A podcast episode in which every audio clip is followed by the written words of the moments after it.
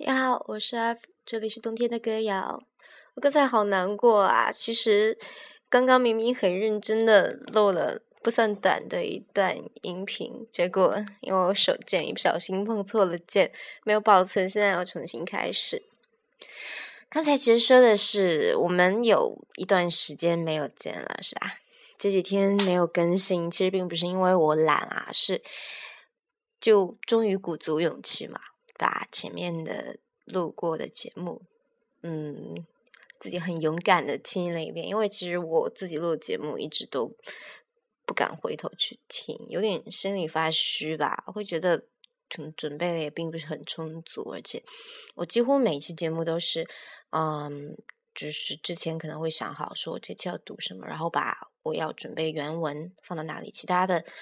就是想到哪里说哪里嘛，就也没什么条理，所以有的时候会路过了之后，会心里面有一种那种很愧疚的感觉，会觉得啊，我下次一定要好好准备一下，下次一定要去写一个书面的策划或者什么，很认真的做一期节目。但是，嗯，但是就每每次也都是得过且过那样做了。所以，我这周末啊，包括今天也是想了很多。因为我最早开始做《冬天的歌谣》这档节目的时候，我心里面只是有这样一个想法，就是说，我要把我觉得好的文章，还有我觉得有趣的事情，还有我觉得值得分享的东西，我把这些东西我要传递给你。呃，我就抱这样一个念头嘛，然后开始做第一期节目，就是做的关于荒木经惟的。嗯，他当然也是我非常敬佩的一个人。在之后有几期就基本上是硬着头头皮来来做了，就是在读钱钟书的《猫》的时候，就就完全就是硬着头皮硬上了。因为那篇小说其实蛮难读的，就是说我在读的时候和我不是我在看书的时候和我。把它朗读出来的时候是两种感觉，因为有的时候我们看书会按照自己的阅读习惯这样往下顺，但真正你朗读的时候，你会发现它的词、它的语法或者是词句间的这种衔接，它并不是按照我们平常所惯常那种语言习惯来这样进行的。嗯，但是我今天嘛，今天其实本来白天还抽空很认真的，也是痛下决心说，这之后我要认认真真、很负责的去做节目，然后我就痛下决心做了一个还算不错的策划。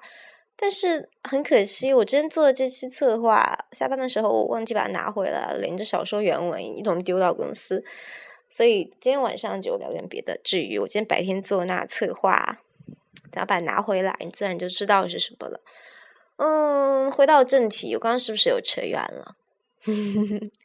啊，还有一点就是，我继续再扯一回啦。还有一点就是，可能你听我之前节目，有的时候讲话会很快，然后有的时候就拖长音很慢。那其实是因为我讲的很快的时候，是突然一下点子想到那里，然后巴拉巴拉不停讲下去。等到我讲的很慢的时候，基本上就是。一边在讲，然后另一边就在想接下来要跟你去说些什么东西，基本上就这样子。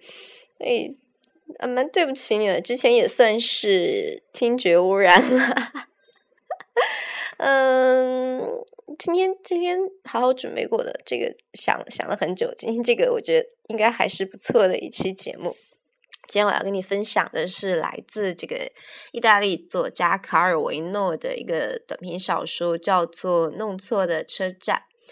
这篇小说呢，讲的是一个生活在社会底层的一个这样的人，然后他因为一场意外嘛，上错了一辆公共汽车，所以开始了一场嗯。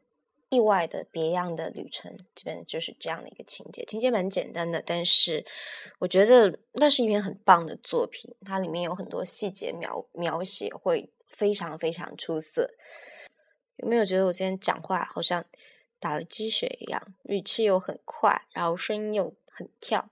我觉得可能我白天咖啡喝的有点多，因为我再扯再扯一会会，我咖啡瘾还挺重的，嗯。从初中的时候吧，或者说从小学，或者说更早就开始喝咖啡，然后到现在可能就是，嗯，一天也要喝个五六杯吧，又不会影响到晚上睡觉，但是不喝这一天基本上就好像就根本就醒不过来。可能我觉得更多是从心理心理层面的一种依赖吧。反正总之今天就是感觉自己状态棒棒的。好啦，那接下来我们进入正题。在接下来的时间里，我会为你朗读这篇小说的全文。当当当当。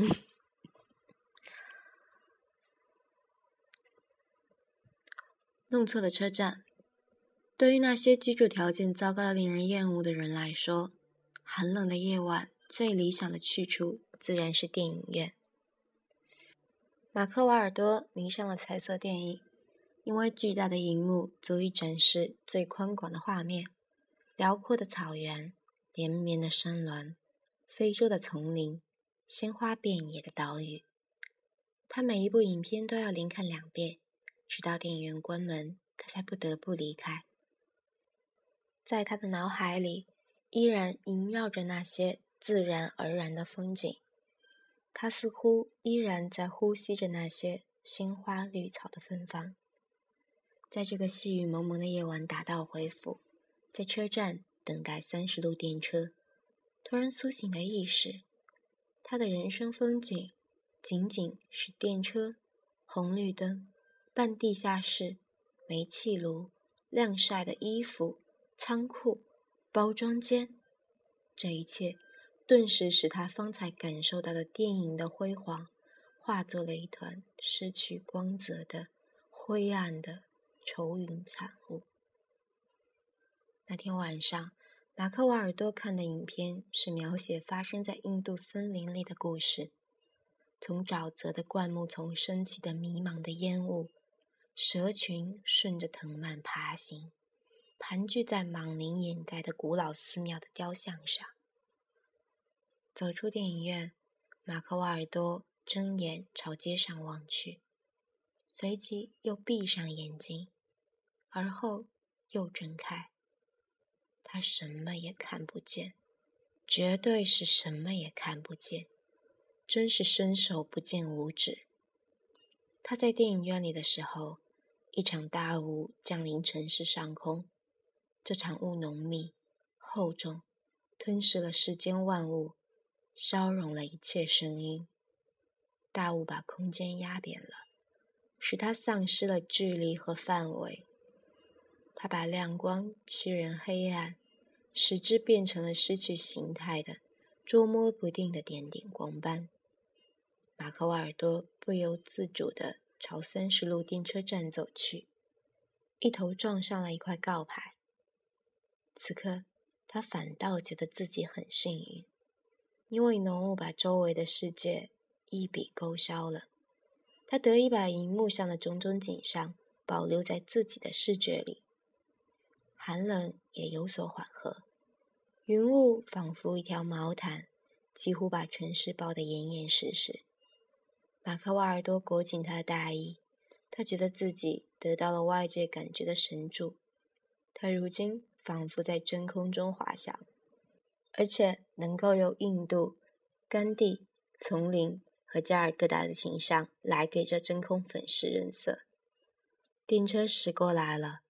发出缓慢的铃声，活像一个幽灵。周围的东西全是模模糊糊的存在着。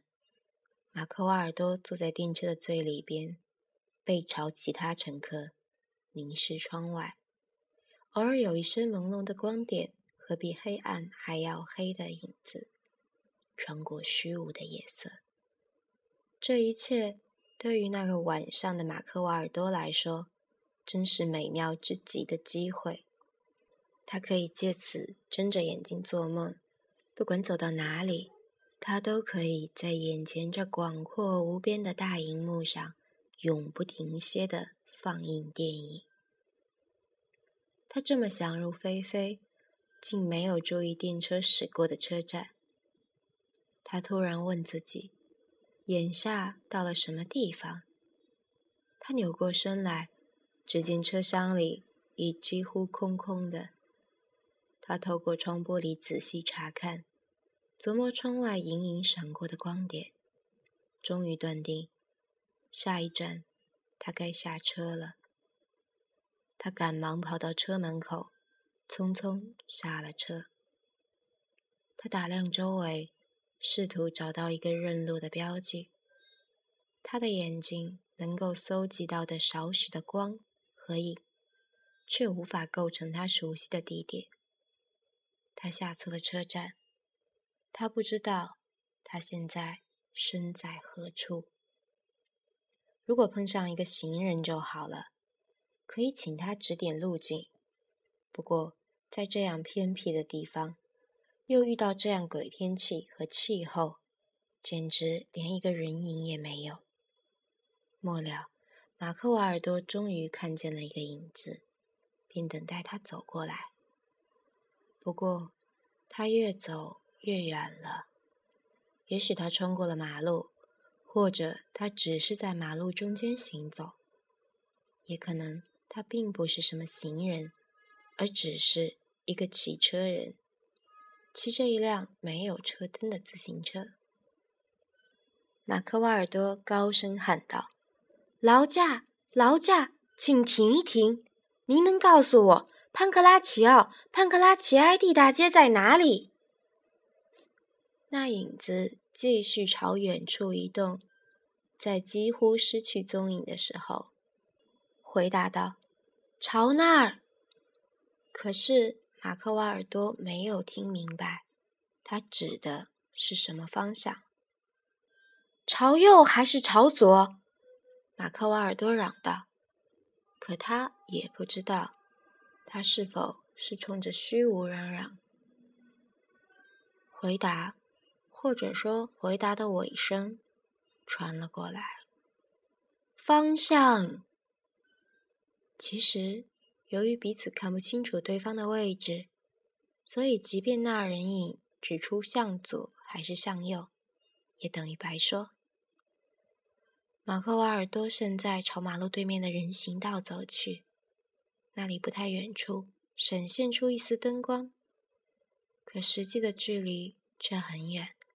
需要经过一个广场，广场中间是长满青草的安全岛，还有指示车辆转弯的箭头，这是唯一能辨认出来的标记。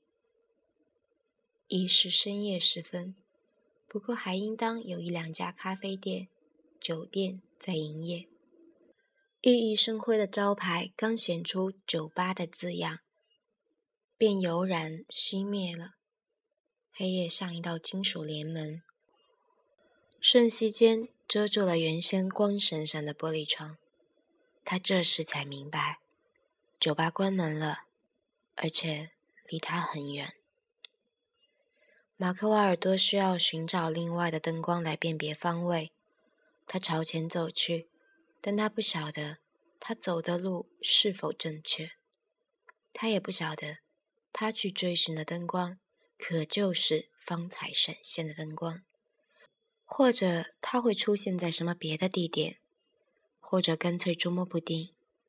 他在一重漆黑的、又略呈乳白色的雾尘中行走，这雾尘是如此的细密，以致他觉得雾尘透过大衣钻进了身子。他像掉进了一个筛子，像海绵吸水似的。浑身浸透了雾尘。他追寻到的灯光，原来是透过一家酒店迷蒙迷蒙的玻璃门射出来的。酒店里座无虚席，酒吧柜前也站着人。也许是照明不佳，也许是大雾渗透了进来。这里的人影也显得模糊不清，就像电影里看到的。古代或僻远地区的酒店。我要去，也许你们知道潘克拉奇埃蒂大街。他向顾客们打听。酒店里一片喧闹，酒醉的顾客们大声狂笑，认定他也喝醉了。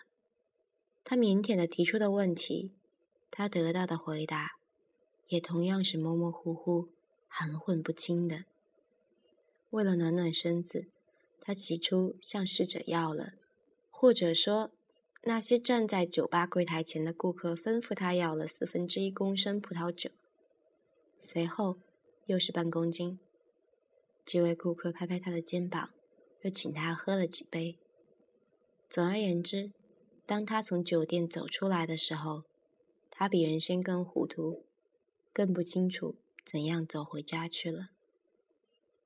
大雾也比任何时候都更浓的淹没了茫茫大地和一切色彩。拖着被酒暖热的身子，他足足走了一刻钟。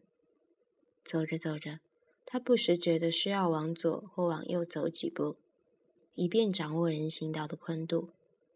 需要用手去摸摸店家的墙。如果他还确实沿着人行道行走，确实还有店家的墙的话，走着走着，他脑子里的迷雾好像熄淡了，而街上的迷雾则更浓稠了。他记得酒店里的人指点他说：“再往前走一段路，约莫一百米，然后再向人打听。”不过，他实在不晓得，从酒店出来以后，他究竟走了多远。也许，他仍然是围着那安全岛转悠。这里似乎是无人居住的地区，周围的砖墙很像工厂的围墙。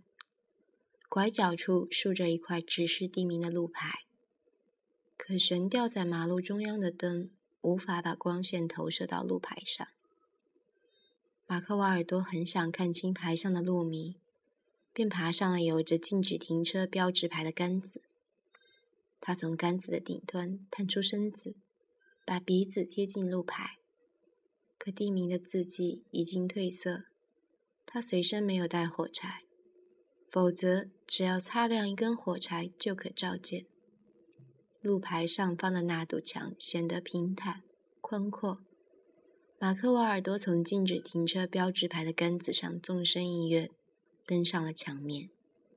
他正在墙的边缘，隐约看见一块发白的大告示牌。他沿着墙的边缘向前走了几步，走到告示牌跟前，只见路灯照耀下，告示牌的白底上赫然显出几个黑字：“严禁行人通行。”可他竟没有从这块告示牌上获得任何启示。墙的边缘相当宽阔，可以放心大胆的在上面行走。说实话，走在墙上比走人行道还要好，因为路灯在黑暗中投下一条光带，正好照亮他的脚步。走了一段，墙消失了。马克瓦尔多迎面碰上了根柱子，他拐了个九十度的弯，又继续朝前走去。一路上，马克瓦尔多不断遇到拐角、凹角、岔口、柱子，他的行走路线呈现出不规则的图形。他不止一次的认为那墙已经到了尽头，不料马上发现，它又朝另一方向延伸，弯弯曲曲的。走了一程又一程，他已经晕头转向，不晓得该从哪里跳下去，重新回到马路上。跳下去，而如果墙和马路高低悬殊，那怎么办呢？他在一根柱子前蹲下来，试图查看一番墙下的情况，但没有任何光线能照见下面黑漆漆的一片。也许墙和马路的高低只有两米，可现在简直像是万丈深渊。他只得硬着头皮继续往前走。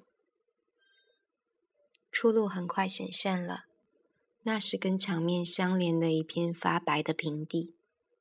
他踏上了平地，走了几步，心想：这也许是一座建筑的水泥屋顶。一路伸向黑暗深处。他马上后悔踏上了这块平地。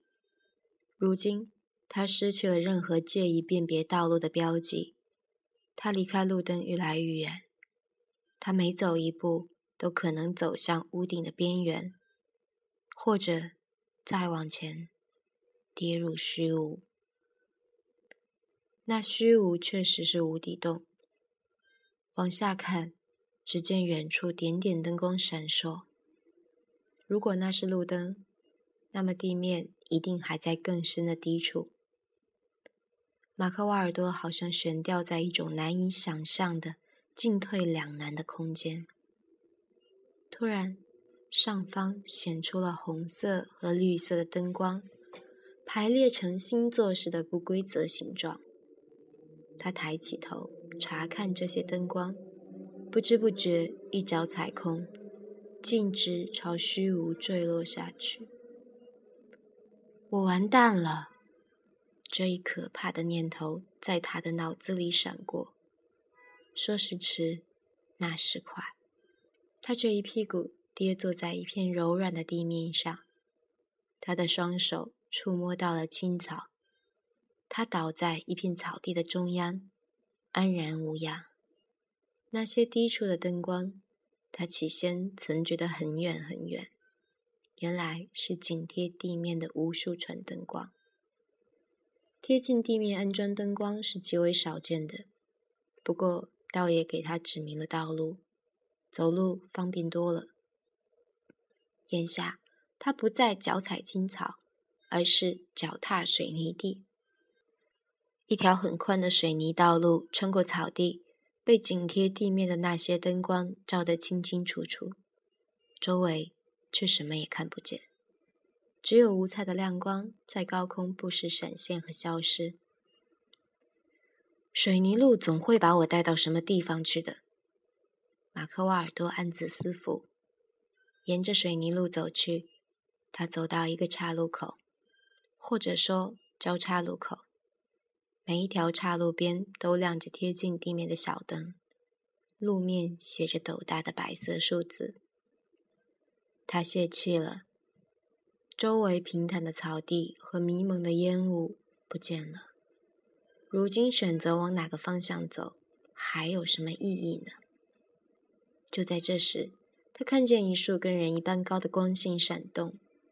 他看见一个人，确确实实是一个人，好像穿着一套黄色工作服，双手挥动两块像火车站站长指挥列车运行的信号牌。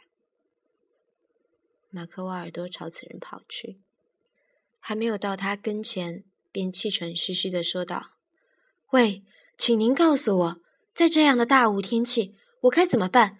请听我说。”不必担心，那位穿黄色工作服的人平静而热情地回答：“千米以上的高空没有雾，您尽管放心走吧。扶梯在那边，朝前走，其他人都上去了。”这几句话虽然说的不明不白，可马克瓦尔多深受鼓舞。他特别高兴的听到附近还有其他的人，他便不再多问什么，赶紧去追赶其他的人。那穿黄色工作服的人神秘的预告的扶梯，其实是一张梯子，梯级很方便。两边挡板在黑暗中泛着银白色。马克瓦尔多登上了扶梯，在一扇小门的门槛上，一位小姐彬彬有礼地向他问好。他觉得这份温情不可能是向他表示的。马克瓦尔多连声说道：“向您致意，小姐，太好了！”他浑身浸透了寒气和潮气。如今竟能找到一个休憩的场所，简直令人难以置信。他走了进去，一双眼睛被灯光照耀的睁不开来。他连忙眨巴眨巴眼睛，他发现这不是什么住家。那么，这究竟是什么地方呢？他相信他明白了。他走进了一辆公共汽车。这是一辆长长的、有很多空位子的公共汽车。他坐了下来。他平常不坐公共汽车，而乘电车回家，因为电车的票价便宜。但这一次，他在一个僻远的地区迷了路，这里只有公共汽车通行。真幸运！看来这是最后一班车，让他赶上了。座椅很柔软，舒服极了。马克瓦尔多现在意识到了，他以后将永远乘坐公共汽车，虽然乘客要受到某些限制，因为他此刻听到扩音器里宣布：“请不要吸烟，请系上安全带。”还有，汽车启动时，发动机的声音太喧闹了。一位身着制服的人在座椅之间走动。“对不起，检票员先生。”马克瓦尔多问道，“您可知道潘克拉奇奥、潘克拉奇埃蒂大街可有一站？”“您说什么，先生？第一站是孟买，然后是加尔各答和新加坡。”马克瓦尔多环顾四周，只见其他位子上端坐着留大胡子、头上缠大头巾的印度人，也有个别的妇女，身裹绣花的纱丽服，额头上点着吉祥痣。窗外，夜空里繁星点点。此刻，飞机穿过一层浓浓的云雾。正朝晴朗的高空飞去。那一年，弄错了的车站，月台上的人在想，列车要带我去何方？校对好时间，马上就出发。巴吉亚，弄错了的车站，就好像幸福的钟声滴滴答答在响。依旧呀，弄错了的车站，快带我离开。这个伤心的地方。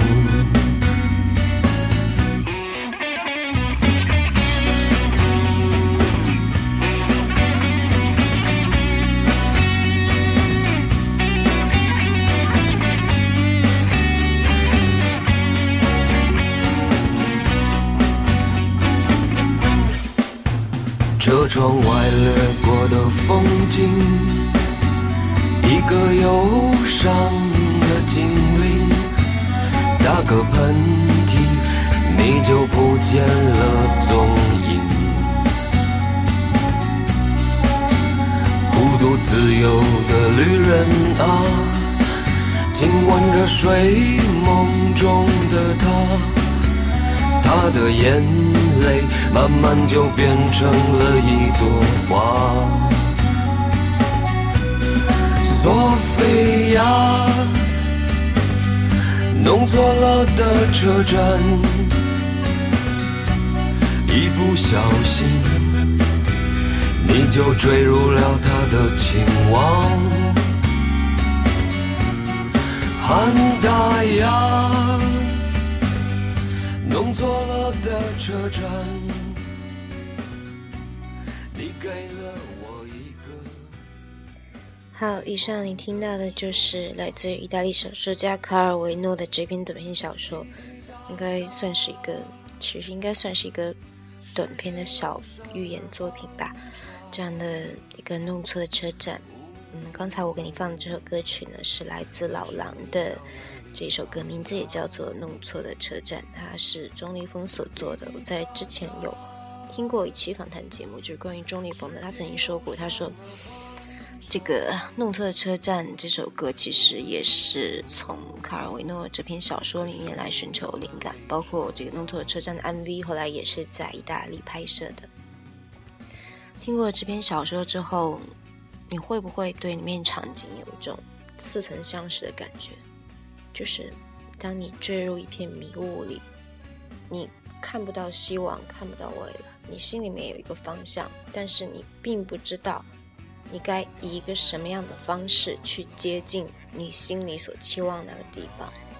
你只能是凭着直觉，在一片迷雾中，你什么都看不到，没有灯光，没有人，没有希望，你是在一个类似于与世隔绝这样一个环境，一个人在孤独的前行，然后终于有一刻，你突然见到了光。虽然可能说结局也许并不是你最初希望的那个结果，但是生活却给了你另一个答案。我记得有一句话是这样说的：说上帝在你面前关上一扇门的同时，大概大概反正这个意思啊。说上帝在你面前关上一扇门的同时，他会为你打开一扇窗。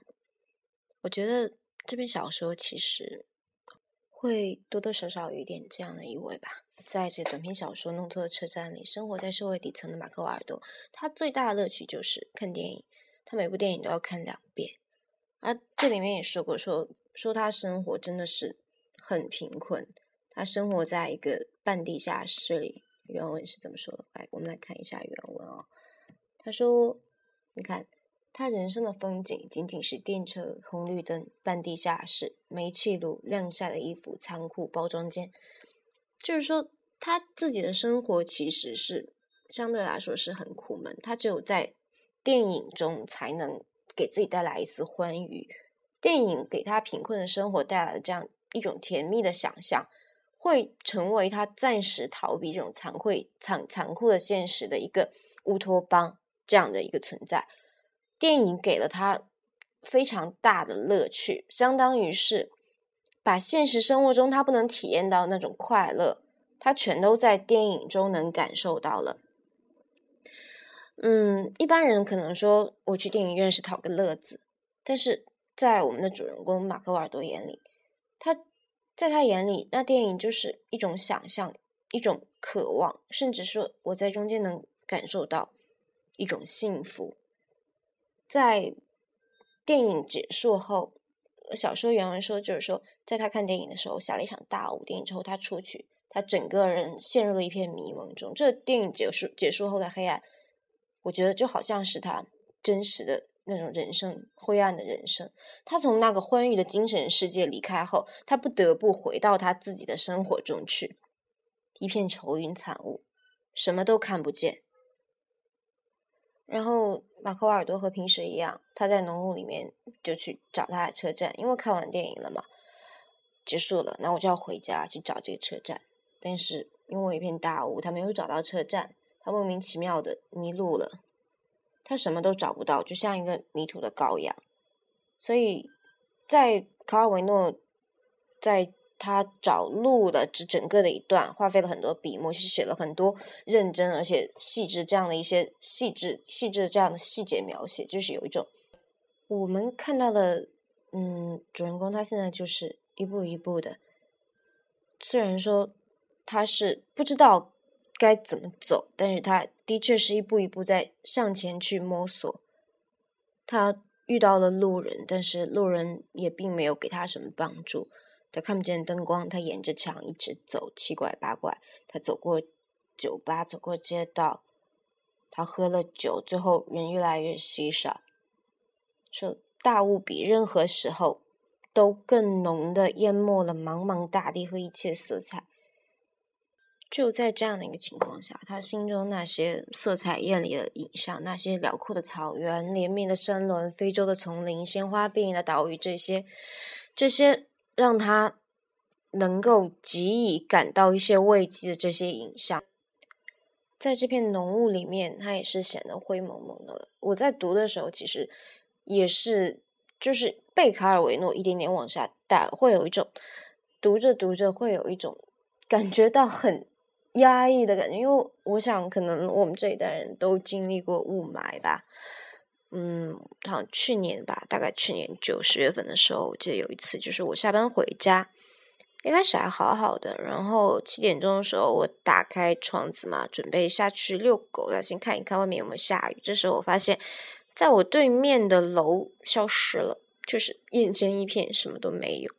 但是那只是说一个从视觉上那种什么都没有。我现在在小说里面主人公经历的是一种。全身心的一片灰色的这样一个压抑的情境，可是就在这个时候，作者就像是特意故意要调戏我们一样。他这时候笔锋一转，啊，主人公啪嗒掉了下来，他掉到了一片草坪上，他上了一辆他以为的公共汽车。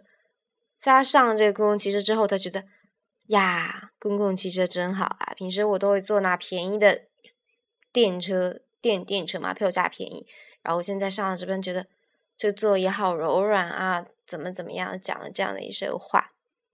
这个时候，然后小说接近尾声，他说：“人家告诉大家说，这第一站是孟买，然后是加一个大新加坡。”到这时候，我觉得就和小说开头时候会有一个呼应嘛，就是马克·瓦尔多真的是得到了外界感觉的神助，他真的是在真空中滑翔，能够去印度甘地丛林和加尔各答。能够去看那些他心心往心向往之的这样的景致，至此，然后小说结束。嗯，如果你真正读自己去用心读这篇小说的时候，会觉得真的是整个人会被作者拎着拎着一点点的读下去。它情节并不是说像有些推理小说那样。紧绷绷的，会让你神经绷着，但是你会不由自主的，你会跟着作家走，被带入进这篇小说。它很好，很好，会进入进去。就是，可是你一开始读就很容易进入到这个故事里，而且在这个大雾里的这种行走，会给我们很多人一种感同身受的感觉。反正以上的这些话都是我自己的观点。就是一个咖啡喝多了的亢奋的家伙，今天可能真的话有点多，说了很多自己的东西。嗯，这本小说我真的蛮喜欢的。嗯，我把它当成一个励志的一个小文来看。有的时候，我甚至我会我会觉得这是我的鸡汤，在我自己很难过的时候，我会把它翻过来看一看，觉得。走过这一段，下一段 very good 这样子。嗯，今天就说这么多吧。我想明天我还是会坚持更新节目的。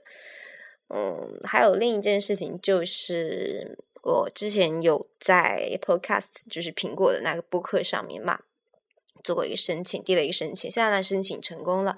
可能说过两天整个审核的过程结束了之后，然后我的这一档。节目呢，就可以在那个 Podcast 里面可以搜索到并下载了。嗯，如果说真的都还顺利的话，这之后我一定好好做节目。之前一定要好好打打草稿，一定要认真负责的去把这样节目做好。虽然说，其实很多时候是我自己在一种自自说自话。嗯，好，就到这里吧，明天见，拜拜。